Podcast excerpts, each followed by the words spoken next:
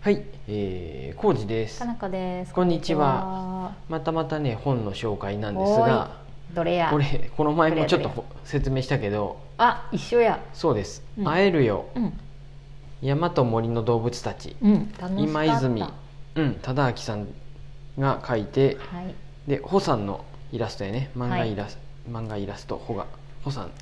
ていうことではい。この前どこまで話したのイノシシうん。熊とイノシシの話してあ、たりはしとったうんね。うん、うん、で何が続き何がいいんかなって思いながら。その本読んでもらってるのすごく楽しかった私、うん なんか読み聞かせにいいですねって思ったのうん、で、どこ見てももちろんいいんやけど、ううんうんんお子様向けにも良さそう、うんうんちょっと待って前結局私まだ読んでないですから全然うん、僕もね、うんまあ半分過ぎたかうんうんうなんぐらいまで、はいちょっと全部はまだ読み切れてないけど、うん、前回の話をよかったら聞いてくださいね、うんうんうん、大和森の。うさぎかなうさぎから行こうあ、かうさぎ、どうぞ、お願いします。う何さがいいぎか。な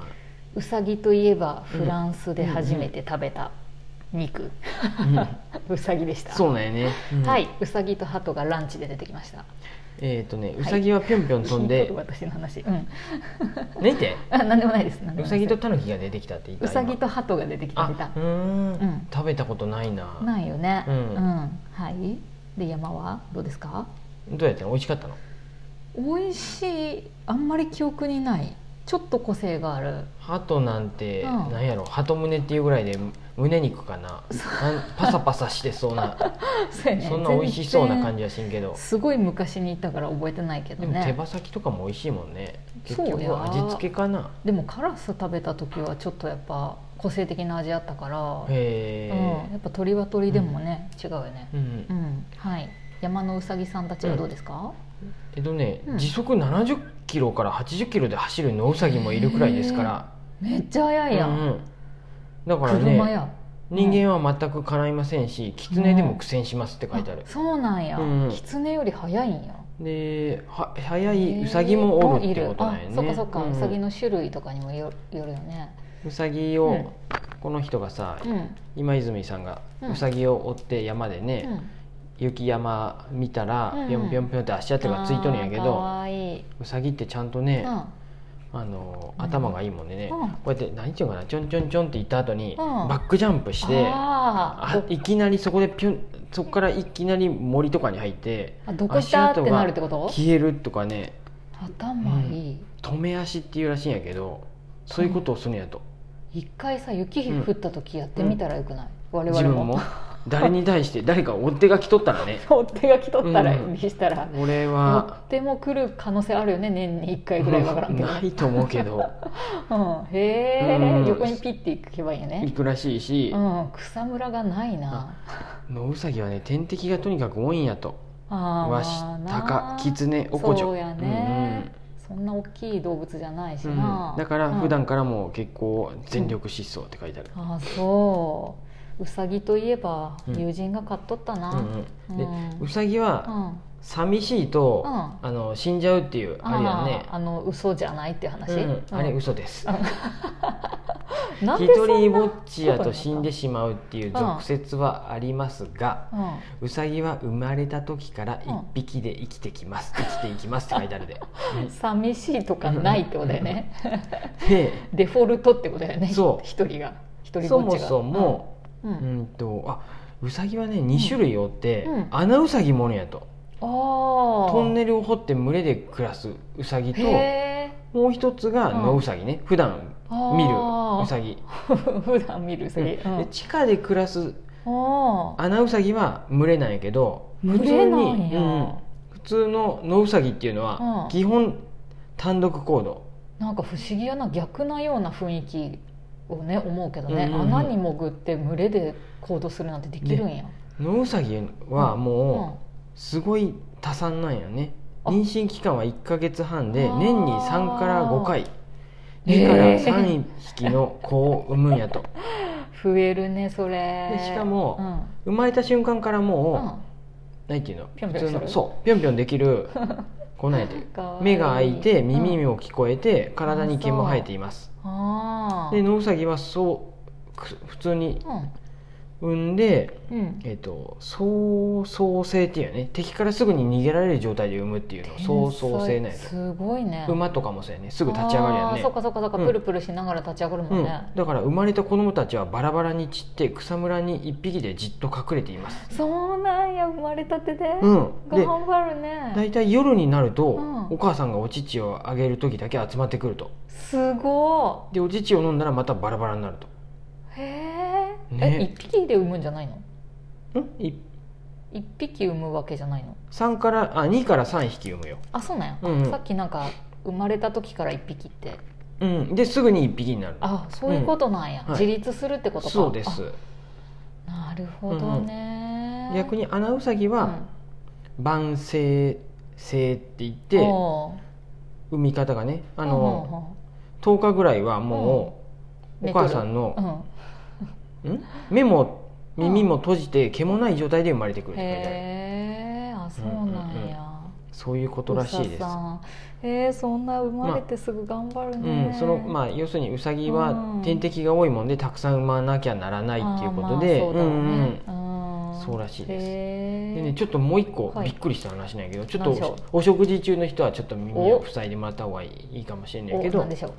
ウサギうんうんのうんちの話ね、うんそうね丸っこいのがうんなんかイメージ的にあるわかよるわねかる小学校の時も買っとったよね、あの学校で、うんうん、あ買僕は買っとった覚えないと思うんやけ どっとったよ、衝撃的やったんやけうん、どは糞の話ねうんウサギは肛門から直接糞を食べる どうや知っってとったちょっと待ってちょっと待ってちょっと待ってウサ食ギべるはってどういうこと、うんウサギは時々というか頻繁にうん顔を肛門につけて近づけうてん自分で出した糞を食べますへえでも安心してくださいうんこの糞はコロコロしてうん硬い通常の糞とは違ってうん柔らかく膜に包まれていますほうビタミンやタンパク質などの栄養素が多く含ま含まれていあそうるなんや美味しい糞なのです、そんなのにで出てきちゃうんや、うん、消化したがまだ足りんみたいなことビンゴですうんあのウサギうは、んあの草食べとるもんで、うんうん馬とか硬いよね、うん、あの牛とかと一緒でうんあそっか牛もなんか一回、半数するよね、うん、そう半数する、とうんか、あとな半んか数で当てますいそうやね胃が何個かあってってちょっとずつ消化させていかないとそうなんです消化しないってことやもんね牛とか鹿とかなグるほーどテイ目はうんうんうん4つのに分かれた胃にバクテリアが住んでいてあ半数するって言ってるしのと一緒でへー